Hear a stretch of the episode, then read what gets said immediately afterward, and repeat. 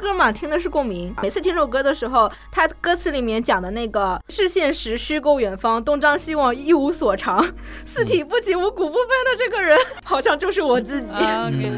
嗯，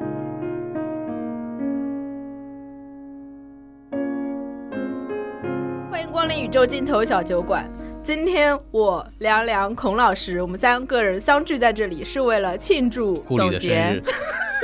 没有，你们继续。和分享。嗯即将过去的二零二一年，就是我们这一期是一录呃是一期相声节目啊啊是一期好家伙相声的节目。这一期我们有一位朋友来串台，他就是孔老师。哎好那么请孔老师自我介绍一下。呃，我是那个什么电台的主播孔老师。孔老师就是名字是不是因为我真的是老师，而是因为就是年纪比较大，然后他们就没办法称呼一个既不冒犯我的年龄，然后又想称呼我的这么一个称谓，就变成这个样子。对，这个孔老师这个称谓已经从我的高中时代就开始了。这个事情恐怖到就是我的大学导师已经叫我孔老师了，然后我们班的同学所有人就是就从此以后就再也不改口了，就全部要这么称呼我。我们做了一个影视播客叫什么电台，至今做了快有六年了，依然没有火。对，这个反正就这么一个事情。然后这次赶到来到。宇宙尽头小酒馆，其实我的目标很明确，就是要上首页。对， 因为我真的太难上首页了，就必须得给这些非常沉迷在外，就是符合当下年轻女性听众需需求的这样的节目，才有可能上到目前为止现在高知平台的这个首页上面。所以我真的是非常的这个卑微啊，就是就是大家来到这里只是为了做一个品牌宣传的这个事情。然后我们电台呢，主要是用一个比较喜剧的方式来去做一下电影评述，欢迎大家多多支持，全平台都可以搜索 “U 哦耶感觉孔老师是来我们这边练习肺活量的，因为他一口气说了好多的话，甚至中间都没有岔气。我在想他是如何做到不呼吸又能说完一句话的。你刚刚就做到了非常棒。”， 恭喜你加入了我的行列啊！二零二一年不长不短嘛，搜一下过去了。是，大家有没有觉得年纪大之后一年过得越来越快？我觉得这个问题问得非常好，我现在已经感受不到时间了。比方说，我们之前在提纲里有写说，回想一下我们今年干了什么，然后我脑大脑一片空白。嗯我觉得去年跟今年没什么没什么区别有。差别。对，而且是因为疫情的原因，其实让大家每个人的生活状态有很很大的改变。疫情以及疫情带来的一系列的问题，在这两年让我们的生活变得有了很大的变化，以至于我们感觉时间停滞了。对对，而且我们很多的人生体验也因为疫情的原因，呃，中断了，就就有一些事情，所以会大家感觉我们一直停在这个时间里面，没有没有再往前走，包括整个的精神面貌等等的吧。然后这个一会儿简写能播的说一说。行，那先说一下我们自己的这一年的 keyword 吧。啊，我是这样觉得的，我的这个关键词就是三个三个东西，第一个是啊，啊，第二个是什么，哪尼？第三个这也行，啊这个，啊这，而且这三句话可以连在一起，因为当二零二一年的每一件事情发生在我身上的时候，我都是这个反应啊，什么这也行，这一年到底发生了什么？就是因为我的工作原因，其实涉及到很多呃社会舆情的问题，包括因为我因为我作为一个影视博客啊，自己本身的职业也是偏影视文化传媒相关的一些工作，就在今年发生了很多很魔幻的事件，就大家如果一直在关注我们的中国电影院线的话，其实也能感受到就一系列离奇的事情发生，让我不断的自问说啊什么这也行。这也会发生，我就发生了比较典型的案例。我们今年成功的零封了漫威，哇，这个简直是中国电影的一个奇迹。包括那个什么，我们的长津湖，呃，在长久以来登上了世界电影之之首啊，票房最近终于被蜘蛛侠超过了。这个蜘蛛侠三简直是恬不知不识抬耻举，对，这简直太过分了。就反正这一系列事情嘛，让我就觉得不断的在打败我的认知，然后让我呃焕发出了新的生 命。哎感受到了孔老师就那就正能量非常正能量澎湃，就正能量内心正能量非对常正对能，我觉得我像是个客人，我是来什么电台做客的，而不是来，大家哎欢迎欢迎大家收听什么电台，我是孔老师啊。哎，我是我是大老师，我是我是凉凉。好家伙的，大家好，我是凉凉。我今年的关键词有三个：变化、适应和重启。变化是指自己有很大的变化，适应就是自己适应了嗯这种变化，重启就是我又重新起来 了。这啊是废话文学吧？ 我今天的变化是什么？我今天的变化是变化。我今天适应什么？我适应了变化。我重启是什么？我希望再过一遍。哎呀，好 然的，后啊重启二零二一呃。重启，然后然后重启的时候，你再把前面的话再说一遍。就是我一直在修习这个废话文学，但是啊是一直吗没有出息嘛，还在学习当中。 对，这个蛋黄酱的今年三个关键词是选择、嗯匮乏和焦虑。感觉你跟我说的也没什么区别。这个纳尼？ 什么什么哎什么，这样，反正就是总结来说，就是大家其实今年的呃变化都对这个人生产生了些新的想法，每认识天都处在对于世界的新的困惑当对中。嗯，嗯你看看对这种思考是有益的啊，有益就社社我会翻的了进步嗯一的。下今年发过的极客，发现我在九月三号的那一天发了一句叫“想回到二零一九年啊，这句话我其实非常有那个什么，因为在应该在二零一九年的时候，即将过去的时候，就有一位非常著名的人士曾经说过，二零一九年对于中国电影来说，可能是未来十年最好的一年”啊，我听到的版本是二零一九年可能是未来十年最好的一年，就是、啊，都没有问题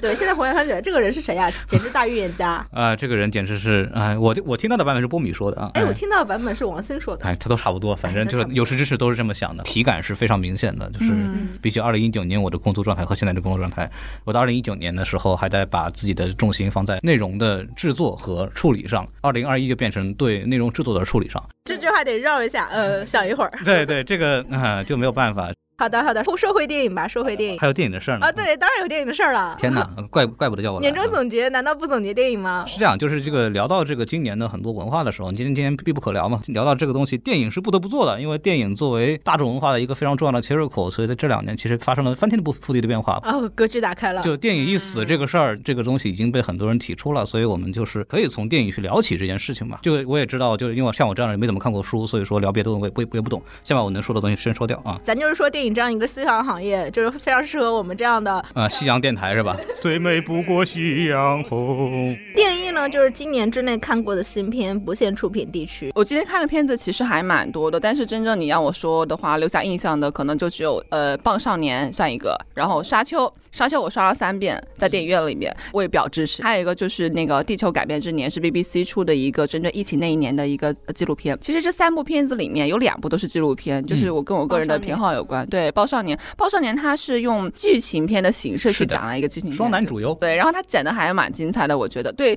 之前的这种纪录片的一种形式有突破吧，嗯但票房好像不是很好，我很奇怪，我不懂市场。沙丘的话，我身边好多朋友说他们不喜欢，看不懂，觉得很闷，因为他们觉得那个故事很有点无聊嘛，就是很普通的那个王子复仇节。但是我就说我不看故事，我一看甜茶盐，二看那个电影院里的大屏幕的那种美感，嗯对，所以我很喜欢，它的音效也不错，所以我分别在三个电影院里面用普通的二 D、IMAX 二 D 还有四 D 影厅去看了一遍。最近如果还没上映的话，我想去看第四遍。 我提问，四 D 影厅它真真的会把沙子泼你脸上吗？它不会把沙子泼在你的脸上，但是它会把风吹到你的脸上去，哦好冷啊！我觉得去看四 D 电影就是对自己的体罚。但是它那个风吹的时候，你确实有体感，因为真的好冷，而且那个椅子会动来动去。嗯，就是四 D 不不会加深你的沉浸感，而是打断你的沉浸 啊，感。我一直这么觉得，我从来就觉得四 D 电影是一个非常无聊的发明哎，但是你在迪士尼里面看那个四 D 小电影就挺好玩的啊，。那是游乐场所嘛，这叫游乐园电影。马丁·希克塞斯专门批判过。这两天荷兰弟还回应了斯科塞斯。 啊，没事儿，这反正斯科塞斯已经这么一把年纪对了，对就随便对了。反正夕阳工业了，nobody care 了。哎，最后我要安利一个那个《地球改变之年》嘛，哦，这很符合今年的这个感觉，对？吧？然后他拍的其实是二零二零年那个疫情它出现之后，人类活动减少，然后他从一个自然界的一个视角去看这个疫情这个事情。哦，这个角度很好。对，就是我觉得这个角度还蛮新奇的，它可能呃跟之前我们看的角度都不一样。然后它的景色拍的不错，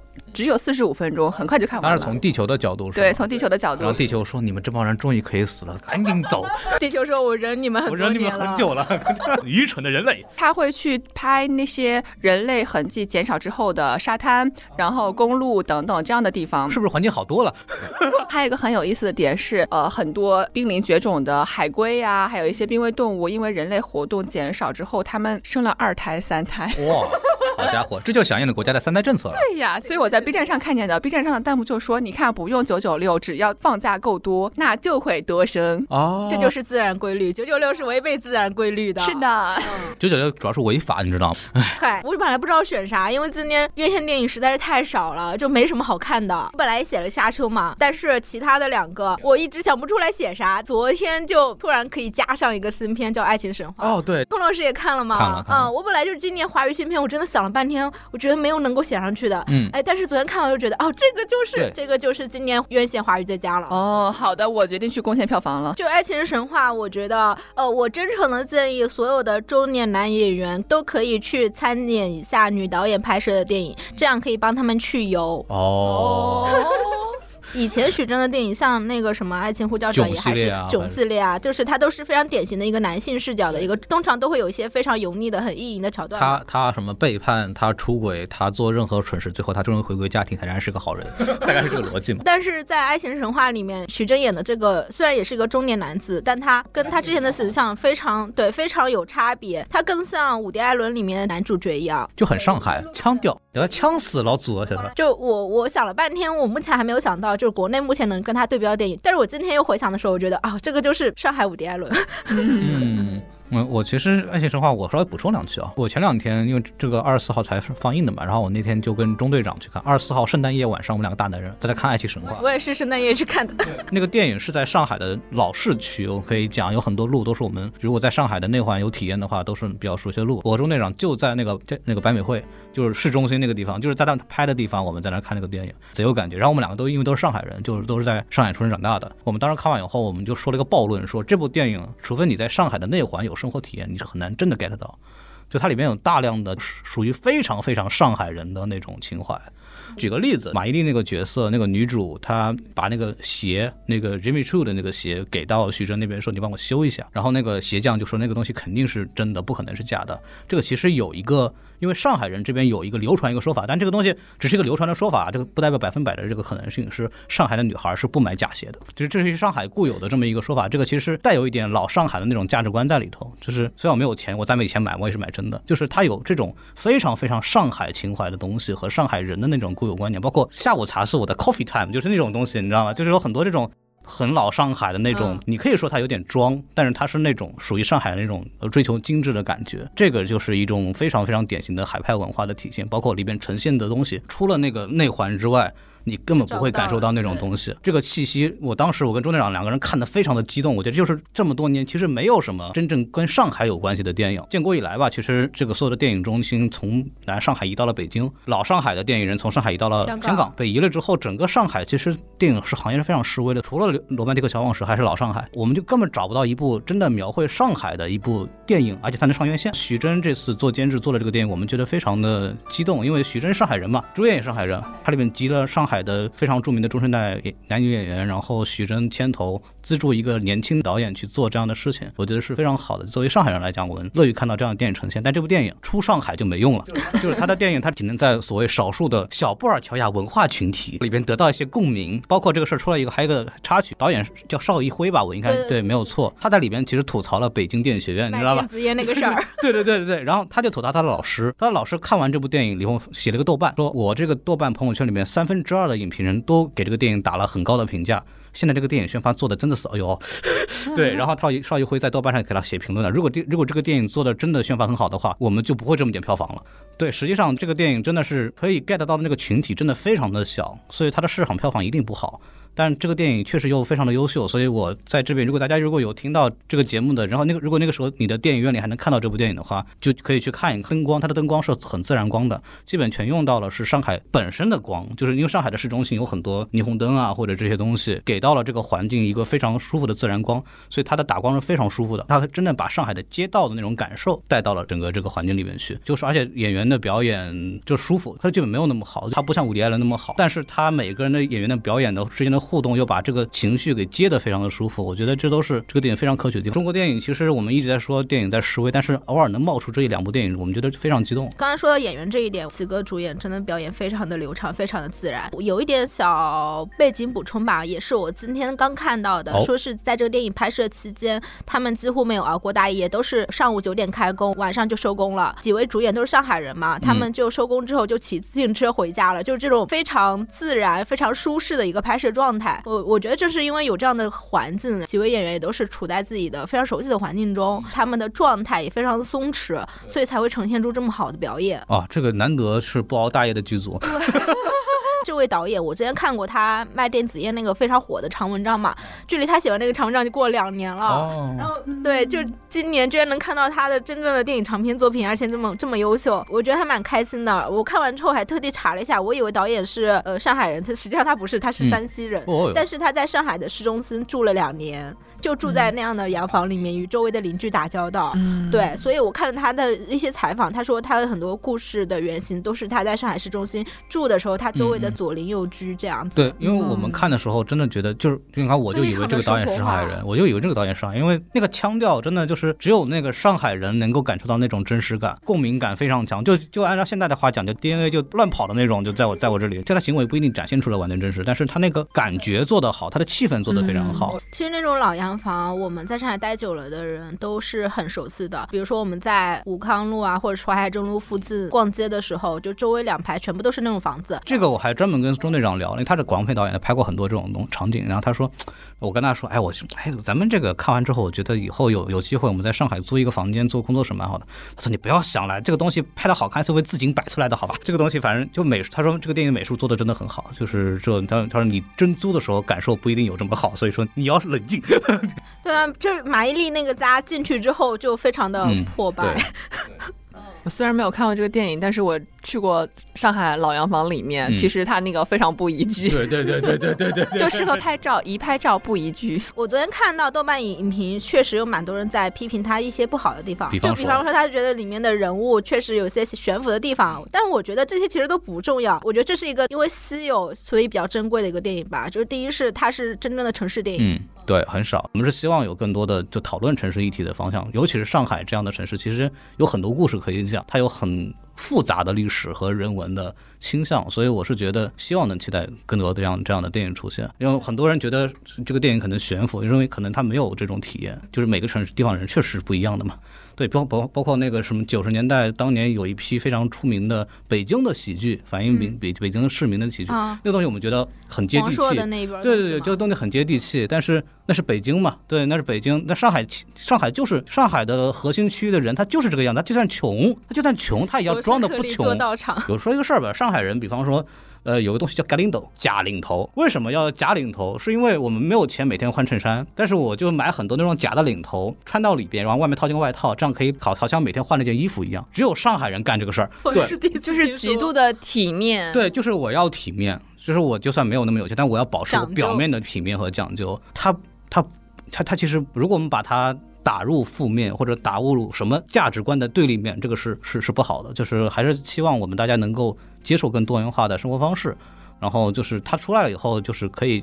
了解一下，对吧？就不要先就放在什么对立面啊，这个就完蛋了， 就没法玩了，对吧？然后我选的第三部年度我最喜欢的电影是《一味中》，这就没有别的理由，是我个人的情怀。啊嗯，我为了看这个电影，很努力的把之前的剧场版全你部把老看了 TV 版还有老剧场全都看了没。有，我是看了新剧场版，因为它跟那个是连在一起的。新剧场版其实也把很多老的故事给揉在里边去了，它虽然它的设定好像不太一样，因为太复杂了。我我在看，我要看为了看中，我就看了很多 B 站那边的解释视频。好家伙，到现在我没有彻底整明白。我还问了很多我不用那些整明白朋友，让中队长啊，包括命之下郭连凯跟他们聊，他们说你不要试图理解这个事情，很多时候暗夜秀明自己也没理解。根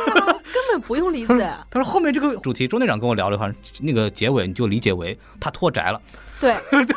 就可以了，就你不要管他那个什么事情，他在变成各样，你不要，因为我当早年早年间也不是，就前几年上海的电影节曾经出过一个就是老剧场版的联映，前年还是去去前年还年是吧，前年。年前年嗯吧因为我我去看看了。对对对，因为我也花了很多的精力去换到这个票，但是我对 EVA 是完全不了解，因为我小时候真没看过啊。然后我就看了那个剧场版，我出来就懵了，我觉得我浪费了这 张票，啥我啊你完当时全没看什么懂感受啥。 他们在干什么？特别是最后那个暗夜秀明彻底脑彻底脑袋爆开以后，把那啊所有个人都变成橙汁对了， 各种乱七八糟的那种，对我来说视觉污染，你知道吗？就 就他有很多这种画面嘛，对吧？啊就就他们没有经费开始搞这种东西，对，最后就变成简笔画了。对，然后我就啊， 我就就是这个东西就完然后全不最后懂。从二次元变成三次元了。对，所以在今年的那个我跟撕票俱乐部的那期上影节的节目的时候，我就说过，就是如果对你这个你对 EVA 的这个世界观不了解，不要轻易去看这个 东西。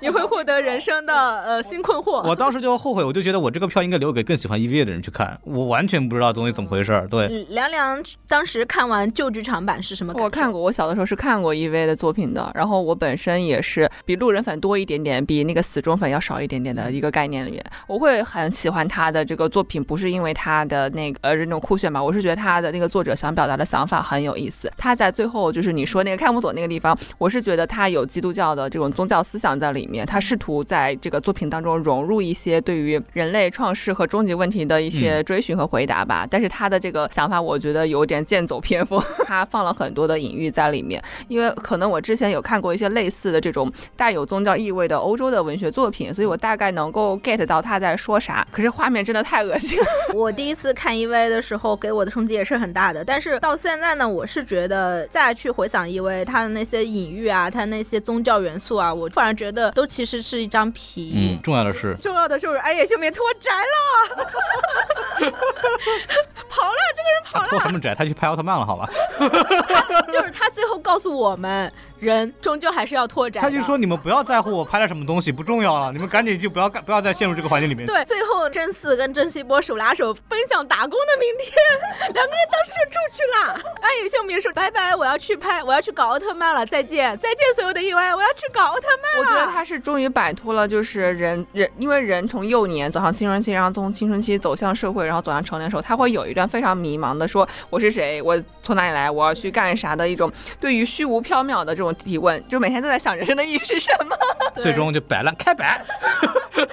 彻底开摆。但是我觉得他那个作品就显现出了他从这种虚无的我人生意义是什么，到最后说我不管你们，我不管人生意义是什么，我要去干了。我要去拍奥特。曼了，你们再见！你们不要再让我，你们要东西我拍完了，拜拜！ 就就这种没有后没有续集了， 对，老子不干了。我当时看到这个结局，我就啊，我我在前面的时候就我已经开始。在爆哭了，然后看到真嗣拉着真希波的手，就两个人奔赴明天的时候，我就很无语。我当时就在想啊，我我这看了个啥？ 就是他在打你的脸说，我刚我在前面好几年做的那个东西都不重要了，就没关系了，就就是这就是一场梦，心里还是很感动。但是我觉得你在看的过程中付出的情感还是真实的，但是看到最后，你又有种你是在陪着这个系列成长的那种感觉。就有一个句号都是好真嗣，我觉得整个我在看一位过程中，现在回想的话，真嗣他就是在代表年轻时的恩野秀明吧，问一个终极问题，就是我是谁，我要去哪儿？我身从何来，我死往何处？我的出生对这个世界意味着什么？是世界选择了，还是我选择了世界？ 人和宇宙有什么必然的联系吗？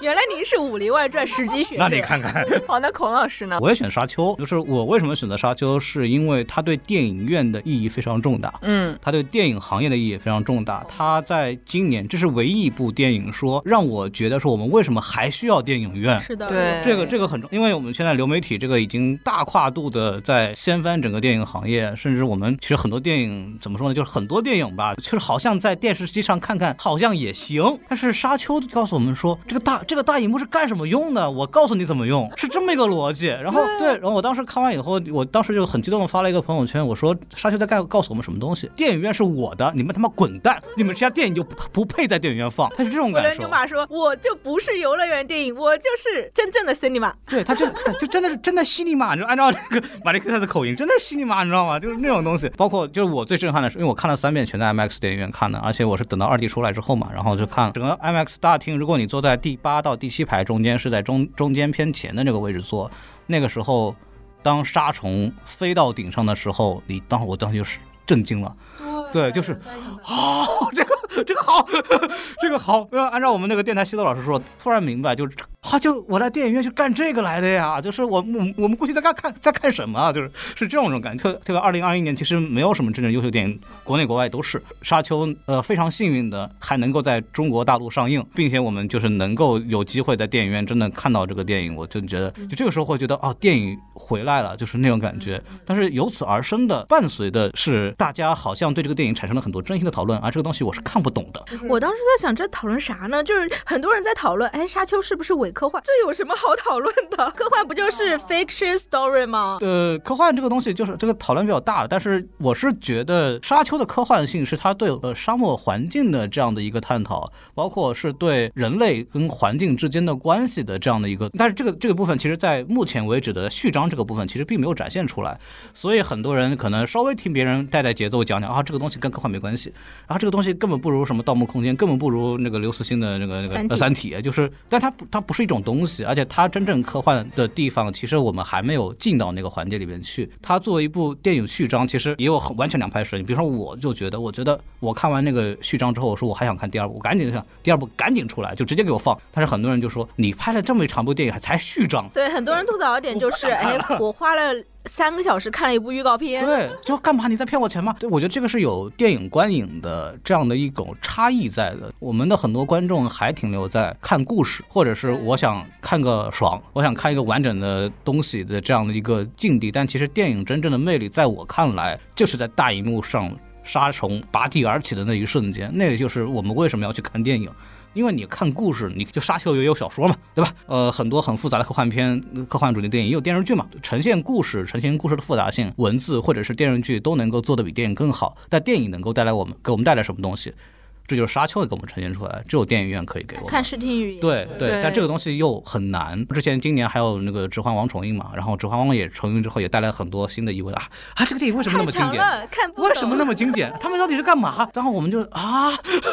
啊，这还有这种点可以喷是吧？对，这种它这就造成了很多的这个认知上的差距。这个东西，呃，往后说吧。但是就这也是我为什么对二零二一那么那么失望的原因的其中一点，就是我们的。认知差距没有弥合，我们在出了那么多电影、那么多文化作品之后，我们反而好像更割裂了。这个事情好像也没有解决的办法。还有一个电影，然后我特别想说的就是《宇宙探索编辑部》这部电影是在今年的平遥国际电影展上做了展映的。就像呃，你说《八少年》是你今年看的，《八少年》我去年就看过了，在 First，然后这个是我在平遥电影展看的，而且是在最后一天。我在走的那一天看的，我认为这是今年看过的最好的电影之一，全国就全世界范围里边，这个电影没有那么好，但是我很喜欢，是因为它展现出了两个点是让我很打动的，一个是旧时代知识分子的迷茫和坚持，他最后其实是有一个情感落点的，是跟他是跟那个主角女儿的关系，但那个主角是一个你先跟我们俩说八说九这十个年代的电影老编说辑了啥吧？就是八九十年代的一个老科幻杂志的主编，他当年就当年在八九十年代流行过一段时间的那个飞碟热，或者叫是特异功能热等等等等吧，大家可以翻看历史。就是，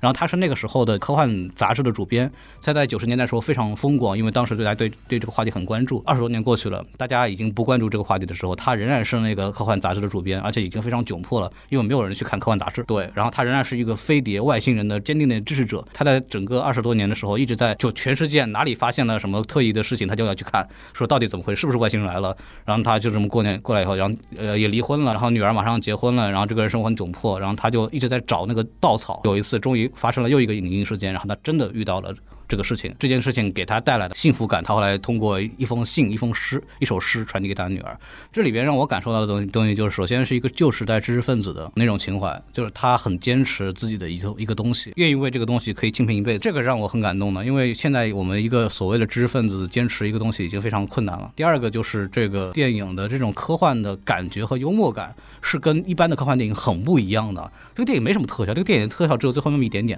就那个所谓的外星人来了那个那个那个东西啊。然后然后，但前面一直是那种非常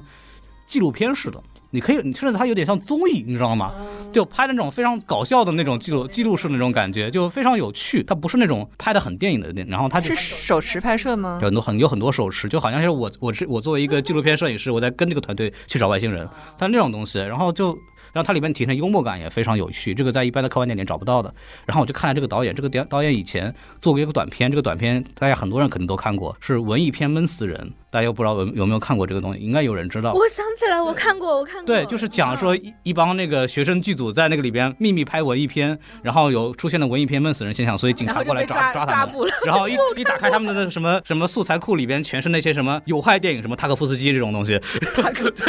对对，就就当年那个很搞笑的短片，那个那个那个导演，那个导演就是这个片子的导他演。他是不是北电的？然后姓他也姓孔，就是跟我一个姓。然后对，然后就哎，他是在平遥电影节找到了现在那个编剧，就是在那个里边演外星人那个人做着这个片子。然后他那个幽默感就很戳我的点，就 就很犬儒，很释怀，对对对，但是又很有趣。应该明年会上映，不出意外的话，电影院看了一定要去看，太清新了，它是一部很清新的电影，很很清奇。然后还有一个我要说，就是刚刚我讲的《熊出没少年》这个片子，这我之前我们也做过节目嘛，大家可以去听，就不在这儿细讲了。我觉得这部电影在目前为止得遇到这样的舆情问题，就是以这也是二零二一的一个奇景。这部电影如果它最终是以一个非常惨淡的结局收尾的话，只能我认为这就是中国人的耻辱，我就这么觉得。我觉得这个这个太难接受了。至于什么叫种族歧视，我就说两个点，就是第一个点，这个也是因为我在美国生活过，我真的我真的经历过这个东西，我也真的知道这个东西到底是怎么回事儿。就首先要两点，一个是外族对我们发起的行为，第二个是带有主观恶意。那熊市少年其实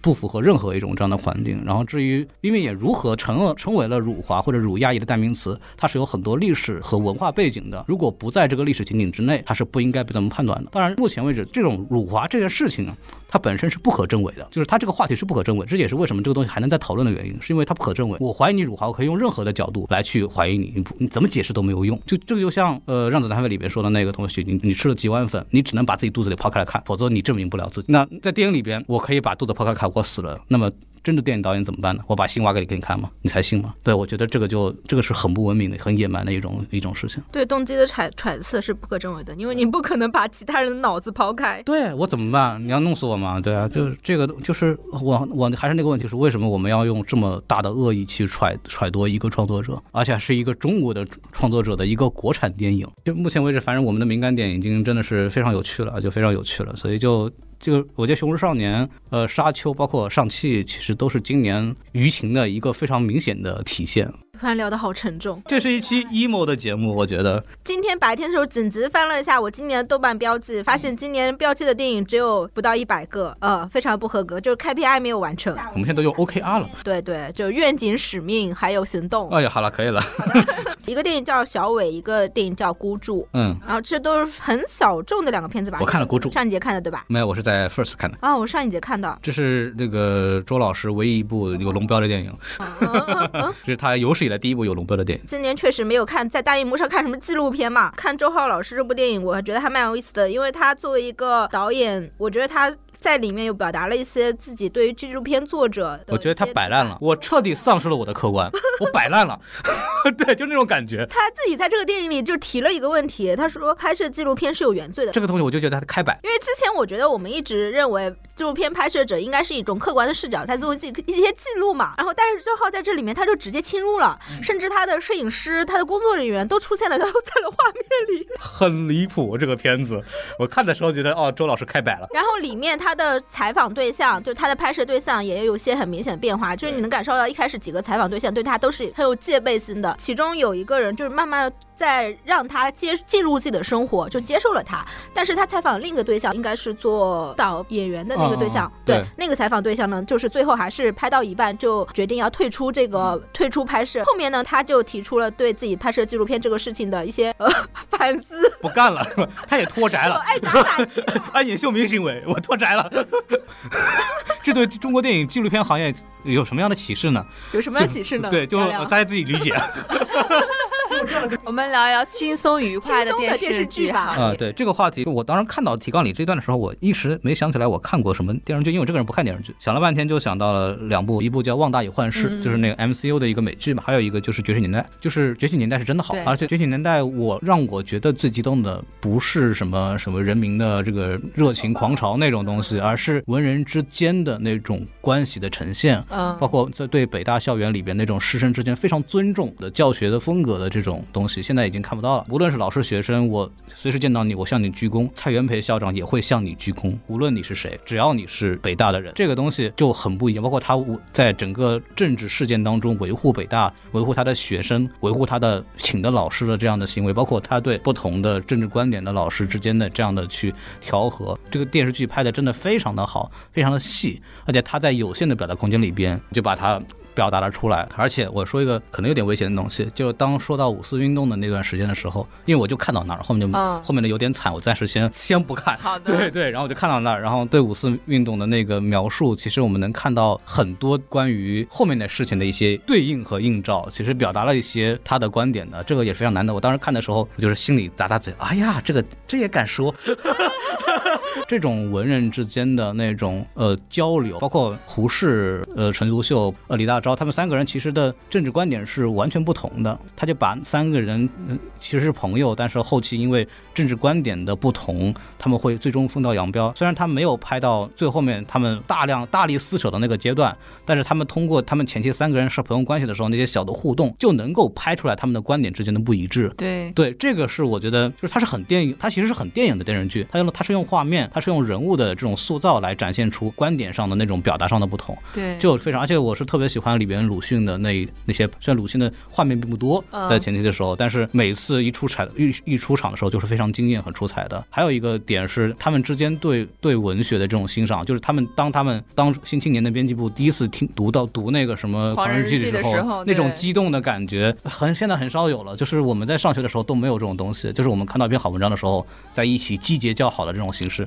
没有体验过，很遗憾，就是我们在整个的学习生涯中没有这样的感受。我们对这些文章的认知是全文背诵，或者是语文书，就是老师读一遍，我们跟着读一遍。我们其实并不理解那个东西到底是为了什么，它为它的力量到底在哪儿。但是通通过这个电视剧，我们好像明白了。对，包括一些 UP 主木鱼水星也专门做了这个系列的那种东西，然后让它二次发酵，然后变成了就是因为 B 站的用户很很多都是小朋友嘛，很多人是看了木鱼水星那个讲解，然后对这个电视剧才知道是怎么回事，然后通过所谓视频作者的二次发酵的解读，然后明白为什么这些语文课本上面那些很冷冰冰的文字对当时中国有那么重要。我觉得这个我当年没有这样的机会，我们上学的时候没有，不是在一个视频时代，我们没有这种。很好的补充材料，反而因为很多我知道很多老师讲这些文章的时候，会把《木鱼水星》讲《觉醒年代》的视频放给学生看，哦他们反而就明白了。而且《木鱼水星》那次做的那个东西，它其实是在做另外一件事情的这样的搬这个局的这个点，就是短视频创作者对长视频的侵权问题。就虽然说二创这个东西，它从很多层面来讲，好像它是个灰色地带，甚至嗯甚至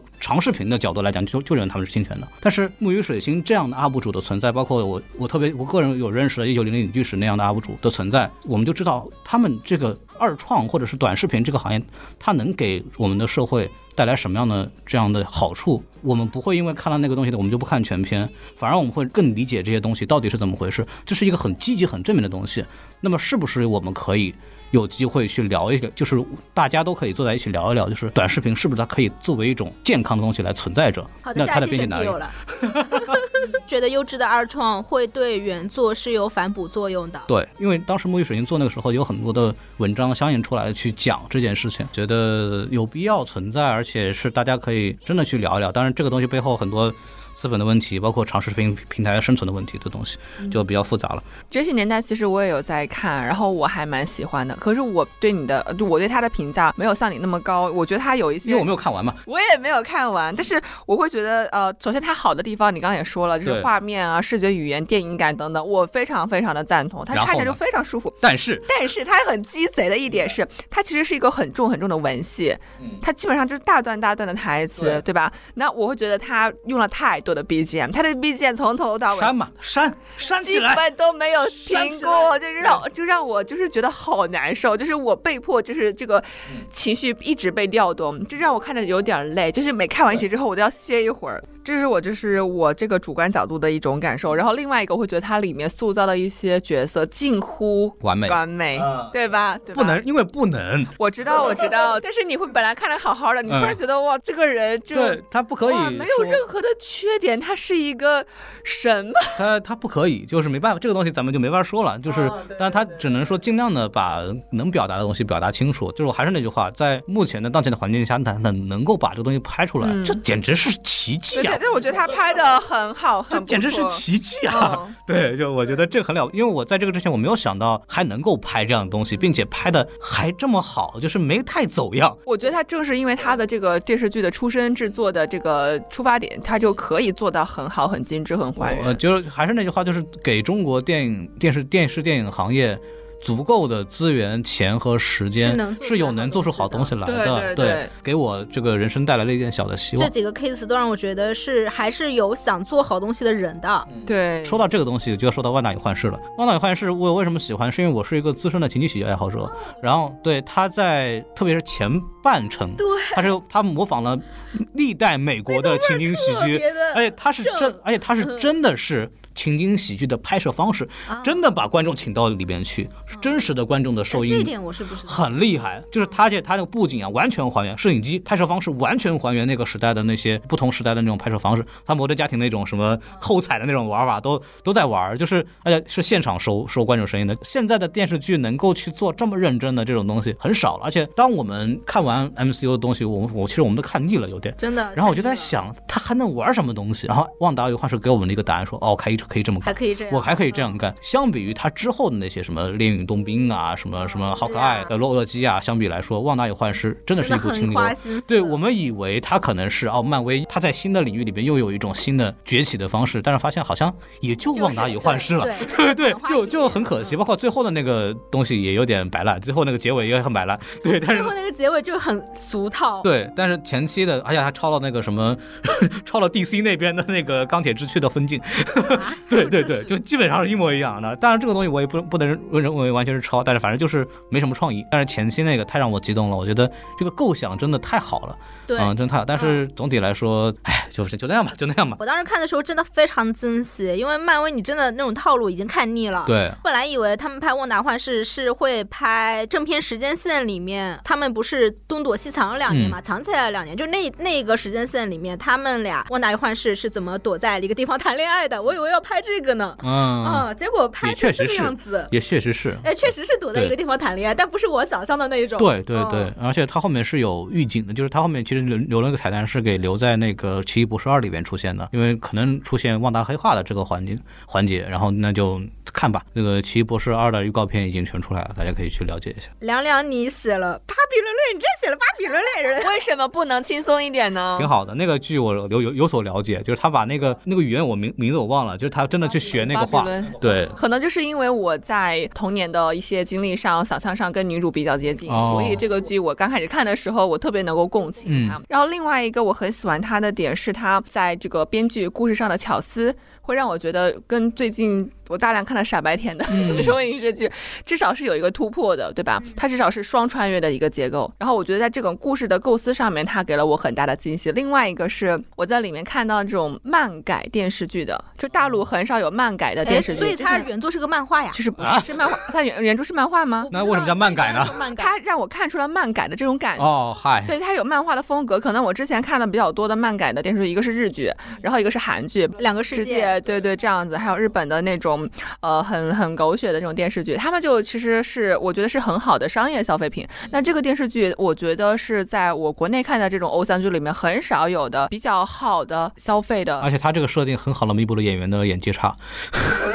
对，对对，因为演特别是员男很男夸主张是吗特？别难，不，他就是很木嘛。对对对，其实他，因为他这种剧情，他对于演员也不需要你很精妙的去把握那个情绪，他大开大合就可以了。他特别适合你在无聊的心情不好的时候，或者是你女生寂寞了，我觉得去看一看、会蛮好，这是一种心灵的治愈嘛，我觉得挺好的。为什么不能说呢？可以啊，对啊，你们本来就是个女性的电台嘛。然后嗯，下一个的话，哦，我在他乡挺好的。这个是我当时极力推荐你看的，对，是蛋黄极力推荐我看的。然后蛋黄你好像也是你的这个年年度三个对，你可以先说说。哦，好的，就是我在他乡挺好的，他其实是一开头，嗯有一个呃女主之一今天跳楼出自演杀的了，女主哦今之一跳楼自杀了，就是它是一个多女主剧，有点像《欢乐呃群颂》像那剧种群那像剧。那她后面就没有再出现了是吗？他在回忆里出现，哦，这么个女主啊！我想一开始跳楼怎么个女主法？好家伙，我一女主开场跳楼了，你这骗鬼呢！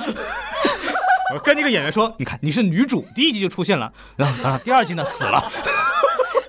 金靖这个角色呢，她第一集她就自杀了。对我还以为金靖是个主角呢，因为那阵子金靖还挺火，我还挺喜欢她的。就是对被吧骗了呗。让我猜一猜，最后一集是不是镜头停在她的墓碑？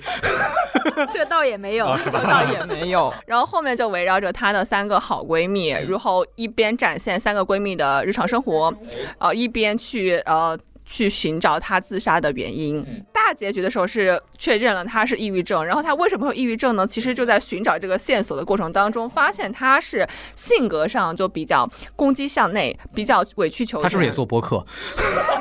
这样这样我就可以理解她了。但是他失业了，要失业加做播客，我甚至怀疑，就是这个编剧是不是真的有一个朋友，因为抑郁症，愤而写了一部电视剧来纪念自己的朋友，同时警醒观众不要，做播客。就是对自己好一点。这部电视剧里面金靖演的这个角色呢，他就是那种向内攻击性的人格，同时他又有一些讨好型人格。整个剧里展现的他的性格是他对的朋他的朋友真的非常非常好，然后几乎是有求必应。里面还有一个渣男，他喜欢那个男生，但那个男生就是一直吊着他，然后他甚至还带那个男生的妈妈去给他当导游逛北京。对，他在哇情真的感是上被利用了，被利用对，他在情感上被利用，然后在父母上，父母就不理解他，甚至给他施压。他会把所有的不好的情绪自己消留给化，自己，然后对对别人又很好，别人对他不好他也不会说，对然后就一直啊明白了。对他对朋友又是特别好，但是自己需要帮助的时候又不会去找朋友，然后永远都是大家的开心果。就是他一直在给别人提供情绪价值，但是自己的负面情绪都是自己独立消化，然后最后就、嗯，这就像一个嗯干的很难受的心理医生一样，我觉得就有点那个感觉心。理医生也需要心理医生。对对对，是这样子的， 我觉得还挺有趣的。我觉得今年的我，因为我自己没怎么看《国产电视剧》啊的，对，但是我感觉今年的《国产电视剧》其实关注了很多心理方面的问题啊，包括之前前段时间闹得很大的那个那女个心理女医心理师，师，对对对对对，反正我觉得女心理师特别适合我爸妈这样的人，因为他们能够理解。他们因为我在豆瓣上看见有一个呃有林，他说他看了之后，他妈向他道歉了，哦还有这效果，真的哎有这个效果。然后我赶就紧啊，都普及 普及，让人家看看。回去就让我妈看。对，但 是对我看那个剧就可不适应了，是就吧好难受，因为你那妈向个你道歉了吗？我妈没有。啊， 因为那个剧有个很难受的点是，那个杨紫一出场，她就对着那个电急救电话说：“我是哪有什么什么什么专业的心理医生师，我会竭尽所能的帮助您。”非常的刚，就是真实当中没有心理咨询师会这么说话。哎哦，像客服一样，但是事实上，对于我们父母还有我家里的再长一辈的人，他们很接受，他们就是他们能懂得语言。说明不是开拍给我们看说的，老实话是这样，就是比方说，因为豆瓣其实更多代表了年轻人或者是资深的观众的这样的想法，但是比方说同一部电视剧。比方说在豆瓣或者在 B 站，嗯就一片骂声，哎呀，这个 UP 主们什么视频作者一个团建吐槽。但是我爸妈看的时候，哎，还可以啊，他们觉得还可以，可以啊，就他们对他们能理解，对他们然后没他们也觉得接受但了。有的时候，其实我在想，并不是这个电视剧本身很烂，而是说它的东西就不是我给我们看的。对啊对，就对很可啊能是这个原因。对，在同一个主题，你看《他乡》就是给我们看的，他乡就是简单来说，它是一个女性群像剧，讲的是几个不同年龄段，然后不同视角、不同背景的那个女性在北漂的过程中的经历。然后她们之所以关系好，也是因为她们在老家就认识。一块儿出来打拼的，对，一块儿出来打拼的。她们之所以背景不同，是因为她们北漂所处的阶段不同。比如说，呃，女主角，女主角其实是周雨彤，周雨彤所代表的那个角色呢，就是已经在北京，在一个外企比较精英的外企工作了几年，并且事业也到了上升期这样的一个阶段。青年女白领。嗯属于有居住证那个阶段，还没有拿到户口呢。哎，对对对对对，里面另一个角色是任素汐演的，她是她那个角色是呃金靖的表姐，她就是比较代表的所谓北漂，并且是已经事业有成、独自创业的那种女性。有车有房无爱情的女强人，哦啊，对，这样第三个呢是他们的另一个朋友，呃，演员的名字我记不清，就是非常可爱，非常甜，就是刚毕业没多久，然然后后也对没哎这有个什么社积社蓄，对这个社会充满了幻想，对吧一？开始的时候有点恋爱脑，对那种甜甜的甜就是甜妹，但是这个过程中他们也面临了非常多现实问题。这个是我看的时候，虽然我没有在北京北京漂，但是我在上海漂嘛，就非常有共鸣。就比如说一开始周雨彤遇到的那个租房问题，对，哦我真的看到她有共鸣，我简直要哭了。我当时看的时候。就是展现就是不同年龄段、不同这个成长阶段的。她在城市里遇到的生活困境，就是一个事业上的困境，一个是生活上的困境，一个是呃情感亲密上关系的上的困境。这两年其实关注女性的生存状态的电电视剧还挺多的感觉，比如比如比如《巴比伦》，其实展现出了就是女性特成年女性的幻想的正当性，就是它其实是展现出了那种你是可以幻想的，然后这个幻想其实也很好玩，然后也很值得就是讲出来。像刚刚你们讲那个感觉就是就是现实生活的东西，我觉得尤其是《巴比伦》那个东西，其实我了解下来，我没有看过了啊，嗯，但我了解下来，其实这种题材应该不多，就是很大方的把成年女性在少女时期的幻想，并且再告诉大家说，你现在仍然可以有这种幻想，你仍然可以去回顾你当年的那种嗯东西。这个东西不幼稚，它不可耻，它就是可以存在的。你也鼓励你有，对它对你的身体身心健康非常有帮助。拔我高了，拔高了觉。得这种东西其实以前是不敢说的，我觉得它是能够展现女性的欲望的这一部分，然后而且是以大家能接受的而方式，且是幼稚的欲望，就是你可以有幼稚的欲望，完全可以。对对，是这样，我觉得挺好的其。实我想推的第三个电视剧也是一个主旋律的电影，其哦实就是因为献礼片嘛。像你刚刚所说的《觉醒年代》也是个献礼片，对，然后大什张大么啊合一百部什么优秀什么电影工程什么的，对啊对对啊啊！你看看人家这个标准的专业，话专术业，，专业。你大看江大河二确实也是也符合你你刚刚所说的，就是只要给资源给钱，啊，然后大家用心去做，就能做出好。但它比一好吗？我不知道，因为一当时挺火的，在网上毫不逊色。是吧？对他就啊是结尾的时候，他可能要呃，对他结尾的时候，我觉得处理的有一点点草率了，但是可能他只能这么去处理。但是我觉得他整个的过程敢想敢说敢展现，嗯有的时候我会说，哎，这也可以。他展现的是是是改革开放那个时候是吗？对他展现改革开放那一个阶段，然后有也是群像剧，三个男主角分别代表的是那个一个是国企里的一个男性，哦他的成长懂奋斗了，杰克苏，然后一个是一个个体户，他如何从农村然后来去做成一个大生意人，嗯还有一个就是那个村支书如何带领啊大家做那个乡镇扶经济。贫，啊，扶贫 乡镇经济。嗯带领自己家呃扶贫吧，对，也是一个群像剧，我觉得就剧情挺好的，啊，那个做乡村经济那个人被抓起来了吗？最后抓起来坐牢了，这不是我，雷东宝是我吗？鼓掌不是因为这个事儿好， 我是说这个是真实的，就是当年在改革开放的那个时候有很多尝试，因为当时很粗放，就是你们去搞好来。那个时候其实因为就是人挪死，树挪活嘛，就类似于这样，呃树挪死，人挪活嘛，就是那个时候就是我也不管你用什么手段，你先弄起来再说，因为没有人管，因为当时的这个他就先弄，弄完之后有很多人过头了，然后就给弄起来了。对但是从历史的角度去往前看，它是有贡献的。但他是没有办法的，我觉得是他必须走那一步，虽然那一步可能在某种呃意义上说他不符合要求，但他必须要走那一步嗯因。为当时是由农民企所谓农民企业家，忘了那个名字了啊，那个那个人最后是弄得变自己变成黑帮了一样，你知道吗？就是他因为太有钱了，然后他就跟当地政府对着干，然后当地政府还奈何不了他，后来出动了就全国剿匪的那种感觉，才把他搞定的。就是就他肯定跟那个东西有映射。它里面的有一个主角，就是男主角，他不是有三个男主角吗？其中有一个主角其实就是有点像你所说那个样子，因为他到最后他其实是靠个人，他起家是靠个人威信把大家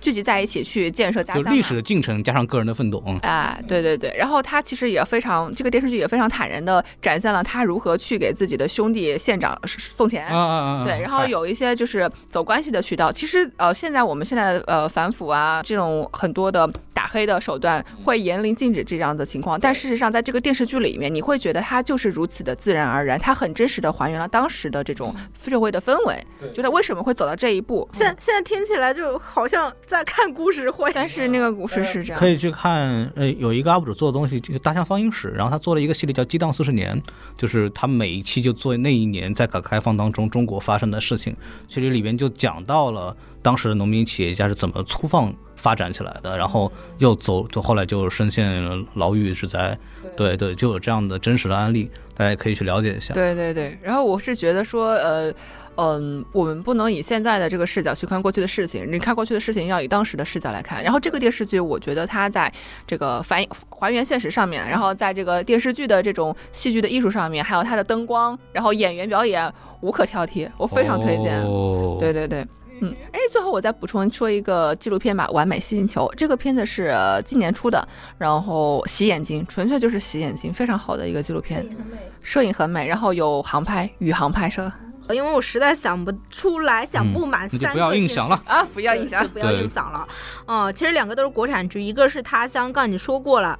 第二个是我刚看完的《爱很美味》。孔老师看了吗？我知道这个事儿，因为因为我这个人虽然不看电视剧，但我愿意喜欢看 UP 主吐槽电视剧。哎有人对吐槽《爱很美味》呃，吗？没有，但是他们又因为他们全在夸，所以我觉得这个很反常。 因为真的很好看。对，因为你知道这个这个这些这些视频做博主吧，就喜欢就是你如果一个剧很烂，他就大家一块儿上哦。 就这个视频很好看，他们就一块儿上，就就他不这个电视剧很烂，他们就他团建们吐槽就就他们叫我们叫团建嘛， 就就是，然后我就哎这个好像都在夸，我觉得很有意思，然后我就大概了解了一下，就是讲的是什么，就是城市女性的那种恋爱的这种事情，对吧？嗯，对，而且但是又很特别真实，我听说是，都市女性群像剧，是的，是的，其实跟《他乡》一样，都是很优秀的。我自己，嗯我在我就看来就是很优秀的都市女性。每个女。性都有两个恋爱对那个暧昧对象，然后就这个就是他悬浮的地方了，真实情况是一个也没有是吗？这个情况是啥都没有。哦，我我对他那个印象当中是最最深，就他们对那个，因为好像里边那个是王菊那个人是一个编剧还是一个制片人是吧？呃，它是个平台方，视频平台的哦平台方。对，因为好像里面流出一些短视频的那个台词，我看了以后都特别真实，什么你不要选流量演员，不要再搞了，因为在自我讽刺嘛，很多就是。对对，它里面有很多自己吐自我吐槽，就是官方吐槽，让你无槽可吐。嗯，对，上一秒就是里面我把你们路走完了，你们不要再骂了。 对，就我就觉得他编剧里面真的有非常多的巧思，呃，就因为他自己也。我觉得编剧可能是这也知道自己确实剧情设定上有很多悬浮的地方，哦、就比如说每每个呃每个女主角她一定有两个。对，两个男性特在同时追求她嗯呀之追求类者啊的，然后有一些就不太真实的追追求桥段，在王菊这一趴里面，她马上在那个，比如说她有一些开会的场景，然后审片的场景就自己吐槽掉了，啊，上一秒他在吐槽，哎，怎么还有这怎么还有这么假的微商追求你？下一秒他自己吐槽完了。嗯哦啊，哎，这太不真实了！怎么哪里都市女性怎么会有两个以你上的们制现作在者拍呢电视剧怎么能拍成这个样子？ 呃，我觉得他跟那个他乡有一些共同点啊，就是人物都是很立得住的，而且有一些非常真实的生活细节，比如说他乡我刚刚举例的那个租房的细节。嗯呃，嗯在《爱很美味》里面呢，就有比如说，呃，李纯饰演的那个刘静，大龄被裁，然后找工作，那那个情节，他每次面试的时候都会被问，哎，你现在多少岁了？然后你怎么还没结婚？我我们现在就是现在不招人。那个刘静就直接怼回去了，说你们就是不招女的，对吧？ 我就哦，这也太渣了，呃，刘静的妈妈安排她相亲，然后催她结婚的这种情节，我当时就在想，编剧是不是在我家装了摄像头？那属于侵犯个人隐私，太危险哎了。呦，这这些有些真的是有些非常真实的，呃，真实的生活细节的展现，而且我觉得很真实的一个角色就是王菊，我非常喜欢这个角色，真的太贴。演员真的找对人了，我觉得真的太贴王菊了，因为她演的那个角色，前面提过，她是作为一个视频平台平台方的啊一个、哈嗨对，嗯呃，一个那应该代深有表嗯体会嘛嗯然后她演的还是在互联网公司，因为你你本身你作为互联网员工，你肯定会有很多这种对，就是他拍的不悬浮，他真的很像一个就是在互联网行业里面工作的人。然后王菊这个角色，你一看就知道这个人上过班的。哦，对，就是我们现在一直在吐槽国产的很多电视剧，就是编剧可能一天班都没上过，更不知道真的会发生什么事情。但是难得会有会有这样的剧本，就是可能真的是就问找了那些真的上过班的人问了，呃，有可对对能，有可对能。对对嗯然后因为本身是呃是腾讯出的嘛，我就觉得他们可能在暗黑鹅厂，嗯就是他们很明显，他们王菊工作的那个视频平台就是。呃，你可以理解，可能就是腾讯视频吧，就原型嘛。然后里面还有一个呃，王菊在里面有个男朋友嗯嘛，他们跟他分手之后就跳槽啊了，跳槽了一个跳槽到一个其他的视频平台，然后是一个短视频平台，哦哟，嗯嗯嗯，嗯叫什么？呃，心跳视频， 哎呦， 你一听就知知道是什么，对吧？字节和心脏只有一个在跳动啊！ 下一趴就我们终于聊完电影、聊完电视剧之后，可以聊书了。哦终于聊到我不熟悉的环节了，我就可哎，以，也是我就可以太不熟说悉话的了环节 啊！就是在座的各位看书最多的应该是梁梁同学，嗯、梁同学先说吧。为什么你要说我是看书最多的？是因为我最闲吗？是是的，的，那那那那不好意思，我确实是最近没有工作的社会闲散人员凉凉。对，然后给大家看，呃，推荐一下 蛋黄硬塞给我的一本书，硬塞，也不算是硬塞吧，就是有一本书最近特别特别的火，就是我在好多平台上看见了自来水，是吗？嗯，然后有好多朋友都买了，然后安利给我去看，然后我一直只有说我没时间， 没时间你还把它看完 了，我就是看完了，我就是要看完了，你都塞到我手上了，你都喂到我嘴边了，我不吃吗？然后就是这一本，就是从零开始的女性主义，我之所呃以、上野千鹤子老师最新力作，对上野千鹤子的书，因为上野千鹤子这个呃学者，我是知道她的，她的观点我也大概了解。我一直没有看这本书，是因为。一个我觉得上野千鹤子的观点相对偏激，而我本人是温和派的。我和很多温和派的女性主义者是一样的，就是我追求的是平等。当然，可能蛋黄的想法跟我不一样，因为我觉得蛋黄所处的环境和我所感受到的环境是不一样的环境。那么他在他的那个环境里面，他需要去掀翻房顶。那我在这个里面，其实我啥也没干呢。啊，所以我才说，我说我追求一个平等，职场上的、经济上的，然后各方面的平等，这就是我所追求的，对吧？但是这本书，呃，蛋黄给我看了之后，我觉得很有意思，因为它不仅仅是在讨论观点，它其实是陈述了很多的历史，呃，日本的发展历史。对，他会想说，为什么就是日本的女性主义是这样子的，然后说为什么大家要掀翻房顶，因为以前大家被踩在泥土里面，会从五十年代、六十呃六十年代，甚至是更早的一些历史的现实去说这个事情是怎么演变成今天这样子的。看完这些历史之后，你会觉得说他们这样子是确实是这样子的，因为除了他们自己，没有人会去为他们说话。对，人要为自己说话。这本书就有理有据有节，而且说的也是很节制、很有道理的，那我就觉得没有什么问题。大本说说一个小说，就是那个《夜晚的潜水艇》，陈春成写的。它就是《夜晚的潜水艇》，它本身是一本短篇小说的名字，同时也是它这本小说合集的名字。陈春成是故事一般般，他故事真的没有什么跌宕起伏、精彩绝伦，并没有。他就是喝那个大麦茶、喝乌龙茶的感觉，哦，是有糖的还是低糖的还是无糖？无糖。但他蛮会营造氛围的。对它的精妙绝伦之处在于它对于中文汉字语言的这种拿捏把握和修炼。哦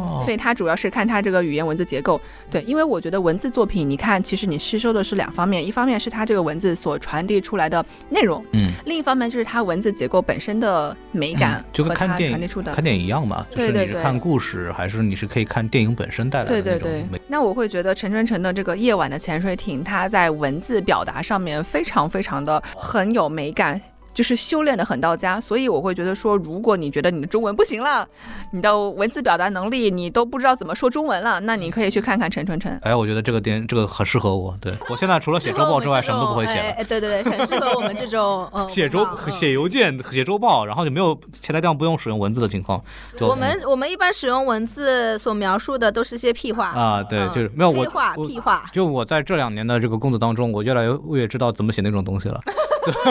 啊，就是走大词儿啊，然后要走升华啊，嗯，就是格要局打开，一定要面向行业啊，对，你要闭环了对闭环了哦，我们每天可能每周周一要花一天时间写周报，然后就活着甭干了嘛，对。对对，就写周报嘛，对对对，反正就就这个样子，就这也是当代互联网公司的呃不可避免的这种通病吧，反正没有办法。好，好，好，少说一点我的我被开除的话题。嗯聊聊第三本书，哦，第三本书是一个很偏呃人文社科的一本书，叫哎《爱的艺术》。 嗯怎么个跟怎么人个艺怎么术个社会法？来来，我来，我的能力还无法表述，我给大家念一下简介吧。你给说一说爱。的艺术是德裔美籍心理学家和哲学家法兰克福学派重要成员艾丽西·弗洛姆最著名的作品。嗯，他会认嗯为爱情是一种与人的成熟度无关，只需要深情投入的感情。然后他会把哦爱这个东西呢，跟人的呃发展的人格以及这种呃人在行为当中的倾向性相结合，然后去阐述这种爱的东西以及人对爱的理解。好的，下一个书， 下一本书，再见。孔老师听懂了吗？我我就我已经放弃了，我也没我在听我在懂三十秒之前已经放弃了理解这。我就觉得我听到了很多哎爱嗯爱爱爱爱爱，那就一爱哎不完。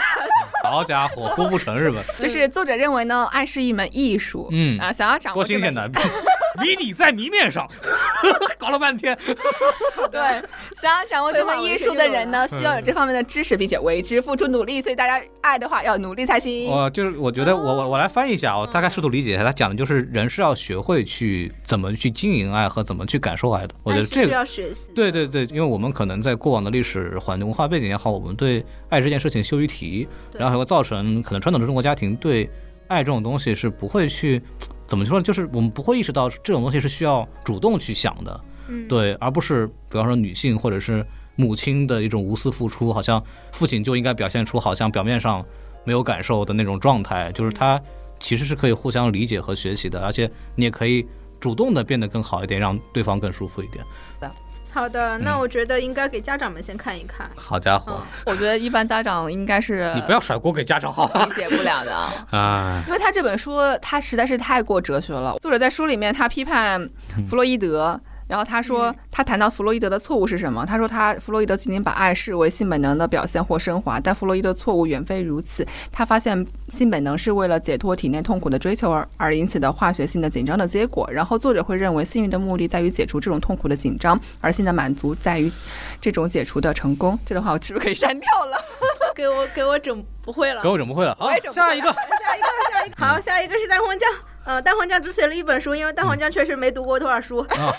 好，好家伙的，嗯，全球真实故事集单独出的一个非虚构故事合集，它是来自第一个全球记者奖真实故事奖的作品，嗯然后由九部非虚构作品和一部纪实影像作品为主体。所以是个公众号文推出集对的一吧？个非虚构作品 合集，你也可以这么理解，因啊为现在公众号很喜欢写非虚构，对吧对对对对，嗯，但是我都它我都全 PTSD 部了它全部是来自于呃、嗯全世界的那个记者的作品，有波兰、刚果、塞内加尔、南非、古巴、啊法、英国、日本等十二个国家和地区。我觉得我全程看的过程中，就像在看一个个国家的电影。哦，啊，对，比如说他那有一段儿，好像是嗯洪都拉斯还是讲很多年前的一艘沉船事故，哎，然后在十几年后依然就是怎么去打捞，怎么去还原，然后怎么去找到这些遇难者他的、嗯呃名字、个他的个人物品，然后去怎么去还给他的家人。是不是故事结束之后，有个老太太把一个项链扔到海里面 去了？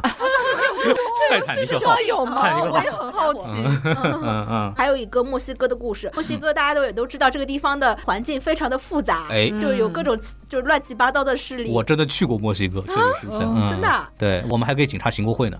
对，因为那边警察近都代，因为警察拿的单报，因为那边嗯那个毒品毒枭那边很对对很对厉害，嗯所以警察都非常的看着不好不太好惹，对，因为单报一一枪，这个人会崩崩崩出去那种的。然后他会故意的刁难你，因为我们当时在美国去去墨西墨西哥旅游，那坎昆是一个旅游胜地嘛，对，然后就会找上你，然后一般给五块钱就差不多，真的就给五块钱就让我们走了，反正然后他那个背景是在川普时代嘛，讲那个墨西哥的一个五兄弟家庭，他相当于是为了为了自救吧，他们也是为了自救，然后怎哦么怎么去偷渡到美国，又被美国送回来了。因为川普时代这种移民审查非常的严格，因为他的一些呃美国的一些新的非策常略不人性对的对一些对嗯制度嘛，就导致他们就是把这一家人的一个孩子跟父亲就分离了，啊然后孩子还留在美国，嗯然后大人呢就被遣返回了墨西哥。哦然后这一家人就是还被黑帮勒索。墨西哥不仅有毒枭，嗯还有黑帮，然后这是两股完全不同的势力。哦，对我以为是。两股势力吗？对对，然后他们那个黑帮势力呢，对他们这些平民就敲骨吸髓，嗯，然后还会抓未成年人作为他们的后备军，好家伙，哦，对，就是非常的可怕。他们就是为了保命才会选择去美国偷渡，然后还不断的被遣返。就是有的人会特地从城市里搬到呃毒枭控制的领域去居住，因为毒枭控制领域反而更安全。黑客不敢，就黑黑帮不敢进来对吧？嗯，哦，对，就看得我目瞪口呆。天哪，就是里面有非常多不同地域的故事。这本书有吗？你那对，儿有有有，我我回头想再给你 看。好家伙，多好呀！这本书对。轮到孔老师了，啊，我的这个读阅读的书目呢，主要是分为三本书啊。首先，第一本是 H 一个人汇报，第二本是 H 二个人汇报，以及年终汇报。 这是我今年花了很多时间来创作的文学作品。 哎鼓掌！鼓掌！鼓掌！他们终于要结束了，终于快写完了。还没写啊，完。写完了，写完了，写完了，写完了啊！对对，我觉得我年的度我今计年划没怎么看过书，所以我把我的精力都创造在文学创作上啊。那放到这个是开玩笑啊，说回来，就是我今年真的是没有完整的看过一本书，对，非常惭愧啊。所以到这个环节的时候，我就觉得嗯没有没有哎关系，这个没有关系没有关系我国文坛失去孔老师真的是一大损失，所以我非常不赞同当年孔老师退出中国你文坛。看看，哎梁梁在我来过我办公室过来找我玩嘛，然后就是他看到我书架上一溜关于电影的书，然后借走了一一堆，然后这些书其实我都没有看过。 对对对，那些书基本上都是都出出版方送的，或者是一些就是我我买了，我以为我自己会看的一些东西，买来就是看过，好吧？对对，就那样。但是我确实在试图的在看一本书，叫《闪回电影史》，焦雄平翻译的台湾的一个电影学者，你可以把它理解为是一个轻松简单版的呃世界电影史。为什么要看这个东西呢？是因为我作为从从业者嘛，我试图通过书本来去求索一个中国电影之后怎么发展的这么一个趋势。哇，所以格局一好般来大，说就会诉诸于历史嘛。然后我就发现呢，就在六十年代的时候，世界像今天一样，也经历了一个非常大的割裂。和一种新的思潮或者新的力量的崛起，同样也是由年轻人发展起来的，同样也是，呃，今天是流媒体，在六十年代是电视，对这个电影行业的一个非常厉害的冲击，改变了整个电影行业的业态。比方说，受法国前导厂影响，其实好新好莱坞时代出了很多个人导演，然后慢慢的这些个人导演也成为了主流商业片的巨头。比方说，呃，斯科塞斯，比方说小朱卡斯、斯科特，嗯包括斯皮尔伯格，就是那一批人。我就在想，是不是这个时代又来了？当然，结果也不一样。但在美国这边，因为年轻人的话语权在急速增加，呃，海斯法典被废除了，相当于是美国当年的广电总局差不多那样的东西就就被取消了，然后电影变成了一个呃面向年轻人的艺术和商业产品，它变得更有趣了，年轻人看电影的那个概率大大增加，让电影行业重获新生。然后我就在想。就我们是不是又到了这个年代？因为当时是直接促成了，就美国在美国是审查制度的消消亡，然后慢慢的电影变得更解放了。在现在的世界，我们是不是也有一个新的可能性，能让电影再次获得新生？说实话，我认为历史是轮回的，就是因为六十年代是一个经济开始恢复以后，年轻人就开始跳了，就心里就开始活泛了，就会有新的思潮和新的冲动。现在我觉得也会有这样的东西，所以我为什么会特别在意那段历史，让看看有没有什么办法能让这个电影能够变得好一点。但但现在为止还没有看出来。我应邀参加了很多很多场的直播，然后我们一再讨论，就是电影死完了，死完了，死完了。喜欢电影的人都在想电影之后怎么办。如果大家喜欢电影，然后想了解一下电影是怎么过来的，其实这本书我非常推荐，它很好读，因为我还买了一买了一本关于明星制的书，那完全就是一个学术论文，看都看不懂， 反正中文我都看不懂，好 吧？对，但我已经买了，anyway，但这本书还是好看的，嗯，嗯，所以这本书叫什么名字？再说一闪遍回。电影史，闪闪回回电电影影史史，对，好嗯，大的家也可以好的，虽然书是很适厚了，合对适合社畜观看。嗯，对的对的，下一个议题哎，就是二零二一年最印象深刻的三篇长文章，嗯可以来源于微信公众号、newsletter 或者是个人 blog 等。我觉得凉凉看过的这种。呃，深度长文是比较多的，你可以先说一下，说到阅读文字类的作品，都是我 在说，我已经退出了，好 吧？退出文坛了。因为我本身是关注信息源比较多的嘛，嗯我也喜欢看这种长篇的文章也好，知识的报还道也是好有时间，你知道吗？ 还是闲的，主要是写对，哎，那我分享几个就是我个人比较喜欢的一些深度报道吧，算是。嗯就一个是那个陆庆松、罗斯布肯宁井， 哦，这个我看过，人物发的。嗯，孔老师看过吗？没有，他这个理直气文壮章的主角就是陆庆松，他嗯是四个春天导演的哥哥。哦，陆庆义的哥哥吗？，对，哦，怪不得你名字那么熟呢，我觉 得。其嗯实整篇的文章，它就是就是对这个人的采访，以及对他生活的哦他观察。他哥哥有什么就是特别特殊的吗？他哥哥是干什么的呀？哥哥，你可以把它理解为一个被清华录取的天才的年轻学者。音乐家，啊然后放弃了清华这样的好的条件，然后嗯去当一个社会闲散。他在路哦北京的边上隐居，他嗯现在的生活状态就是一个星期上几次钢琴课，然后平时时间都在隐居。他这就个好像他很有名似的。 哦，有名的人住在北京边上才叫隐居，比如说对窦唯那个叫隐居。对呀、我就这么认为。我就我们叫隐居，我也可以说我隐居，对我我隐居到现在了，没有人发现我。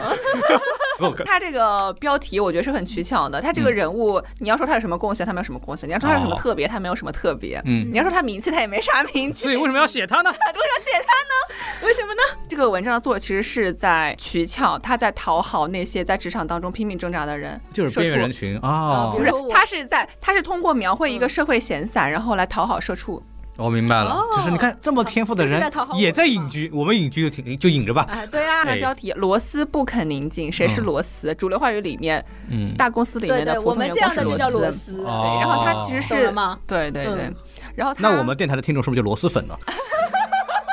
扣钱，扣钱，谐音梗。然后他整个文章，我觉得有一点像那种生活式散文吧。对于一个工作不那么紧张的人的生活状态的描写，其实是给了那些就是每天忙的人的一种生活的想象精力，神按摩，是给了你这样的人精神按摩，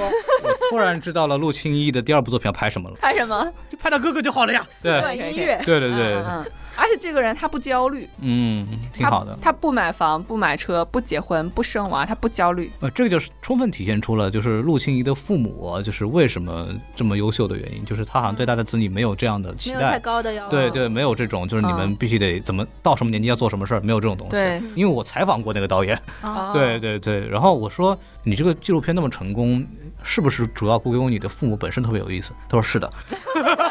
对对对失忆对，他他的他的父母本身非常的，包括两个人之间的感情也非常令人羡慕，包括他们的生活状态，嗯嗯，就好像就是很轻松，也对不是很在意嗯嗯健康快活的成长就好了，对，就是看得很感动。那对嗯，他有这样的儿子很正常吧？对啊，对对挺好的嗯我觉得他的儿子就是给现代都市人做了一个很好的正面的典型，嗯就是隐居吧一个示范，隐就居是一个正常的、健康的人，他应该是怎么生活的。前提是人家能会弹钢 琴。前提是他工作时间少你，看一嗯比周方只说嗯上两天 班你。看，比方说我和蛋黄酱这种互联网的民工，对吧？我们啊你看了互联网，我们能干什么呢？不知道，我们教不了钢琴，对，那怎么办呢也不？会画画，所以你不也配不会隐拍居。电影，从现在开始学画画，嗯，我啊从们现在一起开始学练画画钢琴 好的，嗯，这个文章是不是就说完了？嗯，对，这个文章说完了。好哦那，下一个，哎下一个文章看一下什么？两个世界：嗯父亲与自杀的少年。哎哎，这个是哦，它是正面链对接，对正面链接公众号叫正面链接，这个嗯公众号发了一篇文章，哦，哦，这个文章我知道，但我没看。跟刚刚那个很轻松的闲闲适的文章截然相反的。他这个文章非常的长，而且非常的沉嗯重，以至于我中间断掉，然后我休息了几天，接着把它看完的。哦，嗯，他是讲那你你看个看，人家是休息了几天，我们是忙了几个月。忙了哦没时啊间我看，看了什么东西来着的？已经忘了。 你看看，然后他讲的是郑州有一个高中男生，他是高中吧，他嗯自杀了，就是一个没有任何新闻热点的一个男嗯孩，他自杀跳楼了。然后为什么自杀跳楼呢？那我们总得去问问吧嗯，就抑是郁症每一个抑郁症也是其中一方面。嗯但是其实这篇文章你看下来，你会觉得不仅仅是抑郁症。这个文章的标题就很有意思，《两个世界：父亲与自杀的少年》。其实作者是采访了自杀少年的朋友，吓我一跳，还有他的父亲。我还以为采访了自杀少年。并 没有。然后呢，自杀少年他的朋友所描述出的一个世界和这个当事人的父亲所描述的自己的儿子，完全是两个不同的人。我是觉得作者试图以这样的一个方式，以这样的一个事件来表现当代青少年和他们父母之间的对巨大的鸿沟代际的差异、是代际的差异以及巨大的不理解。嗯，然后甚至我会觉得他这个父亲有意无意的忽略了自己儿子所有的负面情绪，嗯所有的不开心。他会觉得自己的儿子如此的阳光灿烂、高大帅气，嗯嗯哦但事实上，作者走访了下来之后，他儿子其实只有一米七出头，嗯然后就是一个很腼腆的男孩儿。哎，我是这么我是这么想这个问题的，虽然我没有看过文章，嗯，他父亲之所以这么描述他的儿子，是因为他希望他的儿子是这个样子的。我可以理解父辈，因为我现在年纪有点大了，就是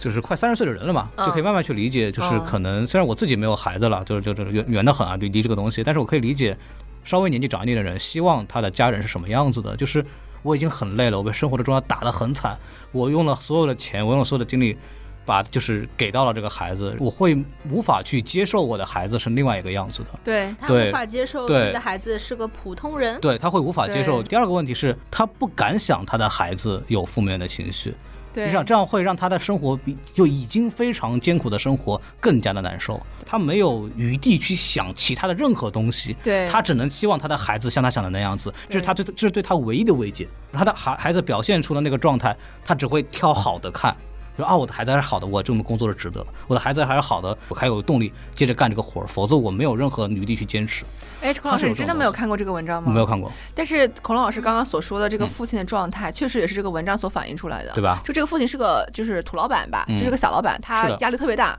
然后全家只有他一个人是挣钱的，是的，嗯，肯定然是这后样他他每天就很累死累活，在外面要喝很多的酒局、嗯饭局、应酬，但是他唯一的这个精神支柱就是他儿子。对，哎，我怎么有一种已已经有一种父亲的情感在里头了？ 然后，但是你会觉得这个父亲他也是经历了，嗯，他没有能力去再做更多的探索和更多的接受。是的，就是这种，其实也暴露出了这个东西，其实不只是说父亲缺少对孩子的关怀，这个也跟社会对他的对一个男人的要求。也有关系，对很多时候是逼不得已的。然后这就涉及到男权社会对男性的要求，然后就开始变成了很危险的话题了。就所谓男权社会，他对于男性和女性这种啊对别分对工要对求，性别分工要求，嗯实这个是是对人性本身的对压榨。嗯，对但是我，但是我，我更愿意把它归结于，就是这个社会对人的要求太高了，就对是对整这对整体所有人的要求都太高。但是你要去反抗啊！你 就是他会要求男性一定要挣钱，要成功，呃现在又多了就是要顾家，对对对对， 嗯还会浪漫，会谈恋爱，就是他对男性是全能的要求，对女性也是全能的要求。我觉得就是如果都是全年的要求的话，其实就是整个社会对人要求太高了。对然后这个东西我们要非常非常非常非常努力才能够健康的生活在这个社会里边。在这篇文章当中，你能感受到他父亲身上承载着巨大的压力。对，这种压力呢，使得他不由自主的、无形之间也给了他儿子巨大的压力，但他儿子其实是承受不住的。嗯一方面他儿子要承受身为男性本身所要承载的社会期待，同时他还要承受父亲的。根据记者的采访，他的儿子每次在见到父亲面前的时候，他都试图表现出一个“我是一个好儿子特别懂，”，对对对，这嗯种、这种感觉。这个其实是父亲唯一希望的，就是他就希望我的孩子是听话的，是是好的，是给我正脸的。那就我那我努力拼死拼活的一切就值得了嘛？对啊，我听下来感觉，这个父亲他在为自己的所付出寻找合理性，对，嗯，他在为自己的艰艰苦奋斗寻找合理性。，对对，嗯，但对这个合理性对他是有意义的，但是对他儿子不一定有意义。对，这就是从根儿上来说，这个东西就走进了，它它歪了，大家都没有往健康生活的角度去思考，而是往对艰苦奋斗的角度去思考。从我的角度来，我认为这是社会在快速变革时候的必经阶段，在任何一个国家，在一个快速发展期，它都不可避免的要出现这样的东西，然后。必然有一些，应该说大多数人都承受不了这样的东西，他会选择隐居，然后或或者就是成为这个社会的牺牲品，这个是不可避免的。好沉重啊！好，来来来来来来，好来好来，下一个，第一个那个陆青松就感我感觉挺好的，就是我像喝了一口龙井清茶一样，嗯但是这个很沉重。很沉重，很沉重。那第三个文章要不就别说嗯了吧，第三个文章也好沉重。 我们有不沉重的吗？我看了一下我们的列表，我们挑一个不沉重的说一说，怎么样？没有，没有， 嘿，那么这把过了吧？我觉得太危险了，太危险哦！我觉得有一个那个我想说一下，就是那个对话《元气森林》，唐冰森是那个是晚点吧？我记得是，然嗯对，后晚点发的。对对，那个对那个人物《元采气森林》访的老板的啊采访，就是那个采访，大家可以去看一下，非常喜剧，我看过这篇对，文章，非常的有意思，因为那个记者很聪明，然嗯后不断的在挑那个人的毛病，然后来反过来诘问他，然后就看啊，这其实我是这个意思，但是也可以看到元气森林这个老嗯板。他的思维方式为什么元气森林他某种程度意义上他成功了，但是他为什又么他的他非常自洽，而且他非常自信。然后他是用一种做游戏的方式来做饮料，他是用一种年轻的产业的东西去冲击一个传统产业，嗯然后他成功了。对，但是他又有带来那种互早期互联网大佬或者游戏大佬的那种自信、那种个人主义的东西在里头，会吹很多牛。然后那个记者就在这个整个采访过程中不断的戳穿他，很有这意个思。作者他特别会怼，大家如果听过反派影评的话，有一个嘉宾叫秦万老师，秦万老师是一个多年的娱那个就是影视记者吧。他在直播的时候跟我聊过天，他说以前是不你说的东西就是你说的东西，我们负责忠实的还原出来，我们写的东西你是不能改的，这是传统纸媒的。现在我们所有的这个影视导演、演员采访都需要给片方或者给宣传方过，给片方改和审核是天经地义的事情，你知道吗？所以以至于像我看到这样的文章说，哦，还可以这 样，这也能发， 哦哎，关键是老板还让他发了。这就我觉得这个很很很很很神奇，所以我在看的时候，我对这个文章印象是比较深的，给我带来这种行业里的冲 击，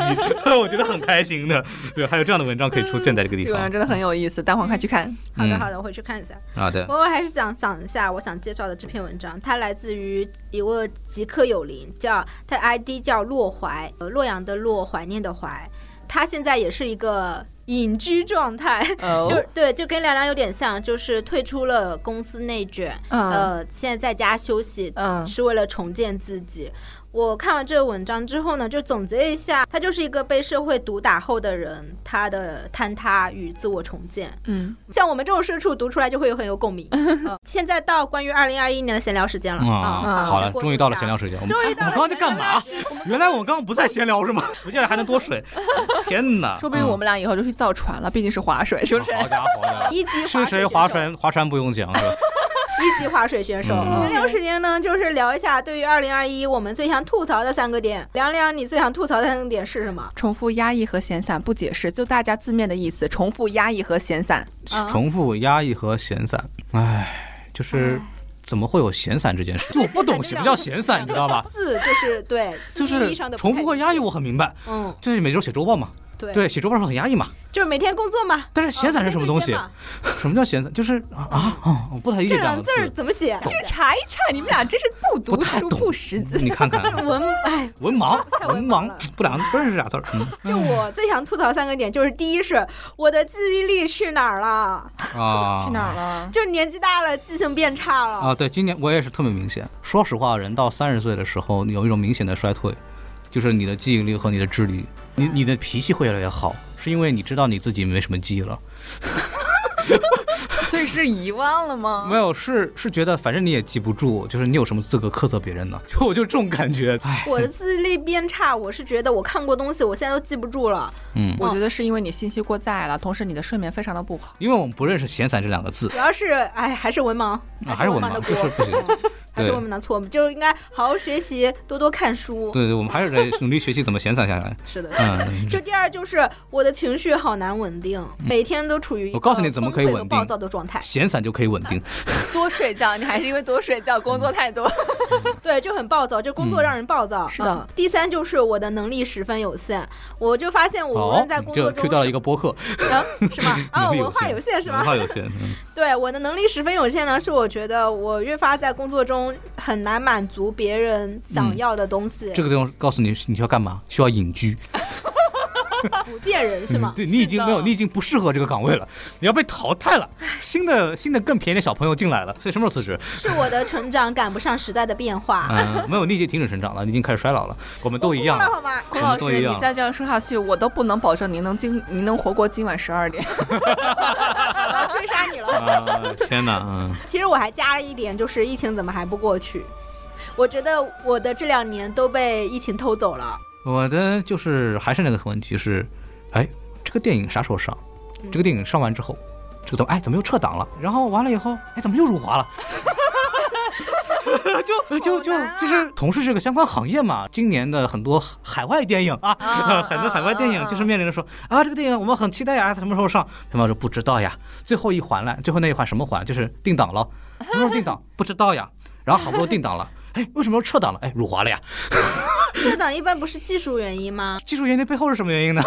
这这呃个谁知道呢嗯？对，就这些，每次一改变，相当于你前面做东西都重做， 嗯，哎，对，然后你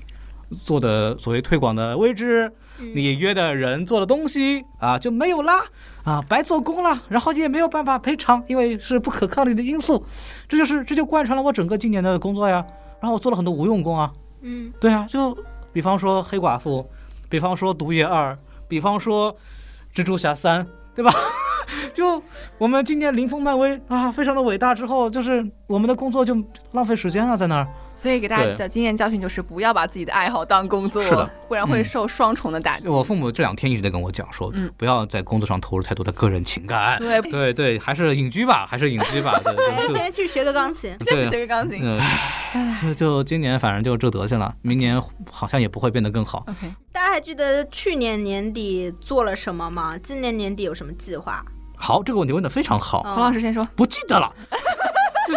是大黄酱刚刚讲的记忆在衰退。当然，记忆衰退的背后原因是因为过载，你无暇去思考说我年底干什么。对，对，这个是很奇怪的事情，因为年底对我们来说就是哦，那个要准备春节档了，就是你根本就没有这种所谓的怎么做一个仪式感的东西，让自己好像重新开始，没有这个东西。对我们对时间失去感知了，尤其是疫情这两年，让我们的很多东西停滞掉了，然后我嗯们也丧失了很多能够标记我们时间的活动。嗯和心情，就会让我们觉得好像这两年就是这么过去了以后毫无记忆，嗯就像白过了一样。那你对今年失去有什的么两新的年计划呢？我今年就不一样了，嗯这个感谢国家给我的机会，因为我马上要去那个什么金鸡奖那边出差，嗯啊然后我就决定完了以后从厦门直接去澳门，嗯啊，哦就然后就去看一下蜘蛛侠，还有那个什么王家卫的影展哦啊，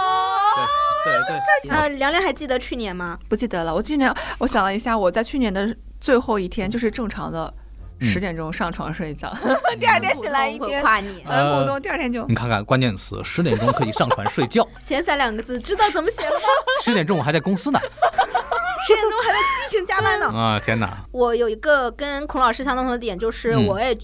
很很信息清过楚载的觉得，对，第一是信息过载，嗯第二是觉得自己失去了标注时间的节点和能力。但是我觉得播客给了我们一个节点，嗯因为我很清楚的记得去年年底我们在做圣诞特辑，哦，你们圣诞节竟然有时间做节目，去天年哪！的啊时候，去年的时候，今年就没有圣诞特辑了嘛，嗯就没时间做，真的没时间搞。然后去年这个时间还在准备元旦旅行，今年哎也不知道元旦干啥，嗯再说吧。如果选三首歌代表你的二零二一，你们会选哦哪一首？太好了，呃嗯我凉凉，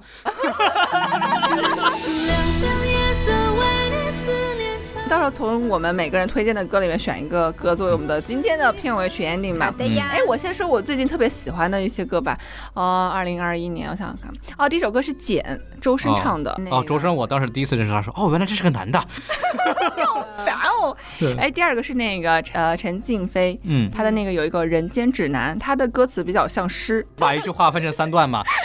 对，是爱情神话的梗，第三个歌是《英雄联盟》的主题曲啊，是没想到突然听到陈奕迅，好久没看到他了，然后他胖了。啊 好，的，好对胖了哦，我对知道了。好的，好 的，那孔老师的三首歌是什么嗯呢？啊，就是大家都知道我是一个著名的嘻哈爱好者，对，啊，哦不不著名不著名，对，然后我推荐的三首歌都非常的有时代记忆，啊时，代记第忆，一老番茄和某幻能有什么时代记忆？ 呃，老番茄和某范他们没有时代记忆，但老番茄和某范写的这首歌叫《突厥》，嗯这首这首歌是个老老歌，为什么选它呢？是因为符合我现在状态。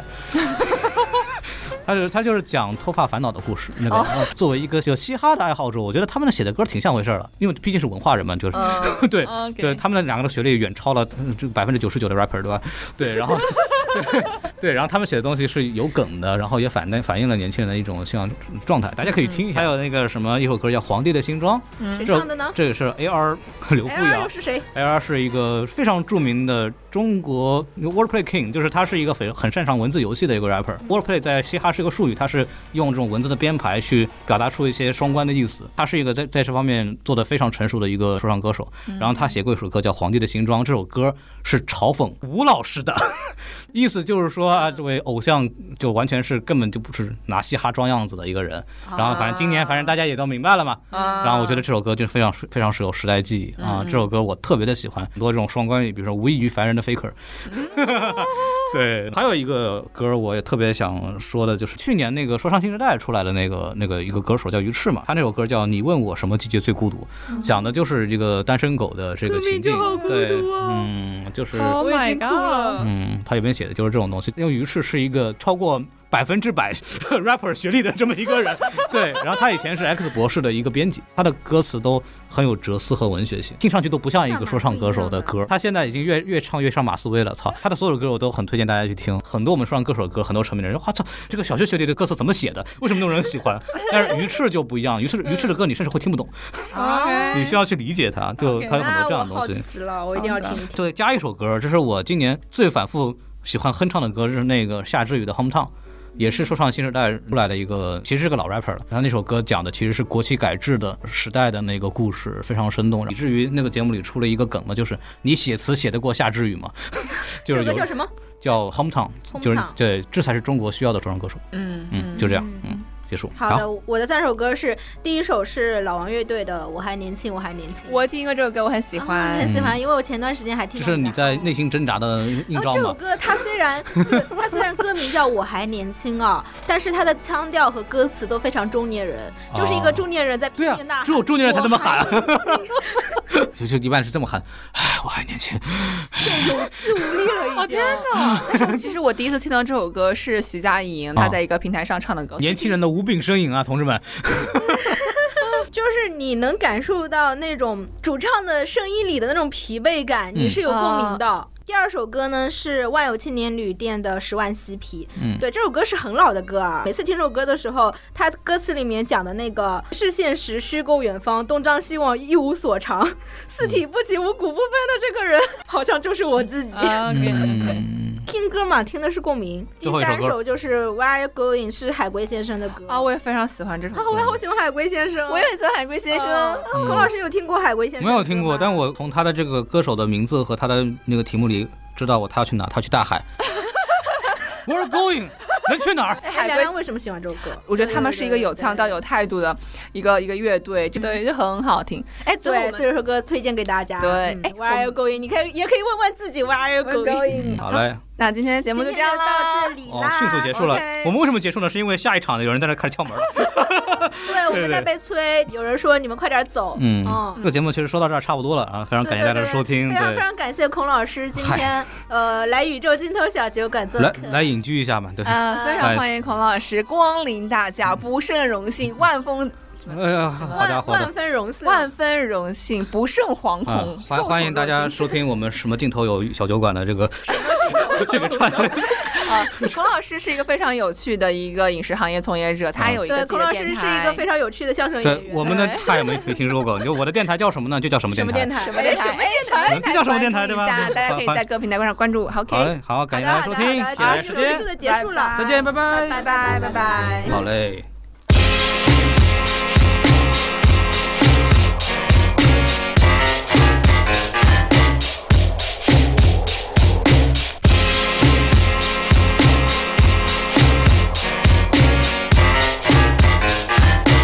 Here we go. Well, Carmen 们叫我不要脸，你树敌说这样会有 hater 的，我说多了也无益烦人的 faker。我在说谁不需要掩饰了？听完你的干音，笑到我的眼眶都湿了。你说的话好狂，说要为中国说唱做贡献，其实你更多是在那帮倒忙。说你是听着 hiphop 长大的，但你的说唱技术根本比不过王嘉尔。这全街头诗人，现在你得接受质问，这里节奏制胜，别想用你那些借口支撑。你不懂说唱，只会抓人家的小失误，现场的小事故装成老师傅，摆个臭脸在那 blah blah blah。哥们，每次你都讲得很棒，请问你自己又唱得怎样？哥们，给你舞台，给你聚光灯，跟麦克风，跟脑残粉，把台下围起陪你在那疯，让我看看你自己的 freestyle 到底有没有。给你丢个没理由的题目，帮你皱眉头，自己说的话自己还没付诸，所以你把这些事情怪给虎扑 hold up，听 听你的 rap flow，你的 bad boy 是装的，你怎么可能把到那个 bad girl？我学得像吗？你还能装吗？你没法装了。早在韩国做组合时你就开始膨胀，所以根本没有人想跟你再次同框。你整整说是用自己流量推动中国 hiphop，其实你是用 hiphop 来洗人设。而如果这个被投诉或下架，只能证明你不够 real，不够 hiphop，只靠粉丝天天把你包庇着。别忘了，这文化最讨厌的就是 snitch，告密者。竟然有人为了 auto tune 的时尚的技术而牺牲自己完美的清唱的艺术，最后你还是走音，押韵把你电的冒烟，这样你说话自带电音。你请 A，请 B，请 C，请 D，请张三，请李四，请月亮，请星星，请这个，请那个，国外大牌的明星，那些明星跟你合作只是因为有金，跟那边会关系，跟那边会关系，你这样的上位都看的是关系，你点评这比你要强几倍的 rapper，想他不合作，你要的是爱你，你唱的不够好，你追的不够强，你找他的 level，你实力没达到，你说的话都感觉像你中锋的棒的，有上好的资源但全部没抓好。哦你自力搞笑，字句老套，从没 underground 过，还敢说你自己老炮，所以我向你包装开炮，啪啪，你的酱面前是双炮。No, no. 你真的理解了吗？不要以为有钱有势就能曲解文化，向中国说唱的前辈们谢个大礼，别顾着拍外国当红的 rapper 马屁。这件事我有点 disrespect，但明白的人自然对我的 disrespect，从不跟潮流，我自己掀起波浪。这皇帝的新衣，我把它剥光。剥光剥光剥光 Skirt 哈 哈，他吐我妹儿！这里是 hip hop，这里是 the park 的 West 城，中国 hip hop 九十年代开始 and still rocking。我们不要这种只有流量没有实力不要脸的人坐在这个位置，好吧？Hey yo, hey yo, I think they get it, man，跟玻璃一样的透明，不是吗？Yeah, you know who you are. You the definition of a culture vulture. So stick to acting.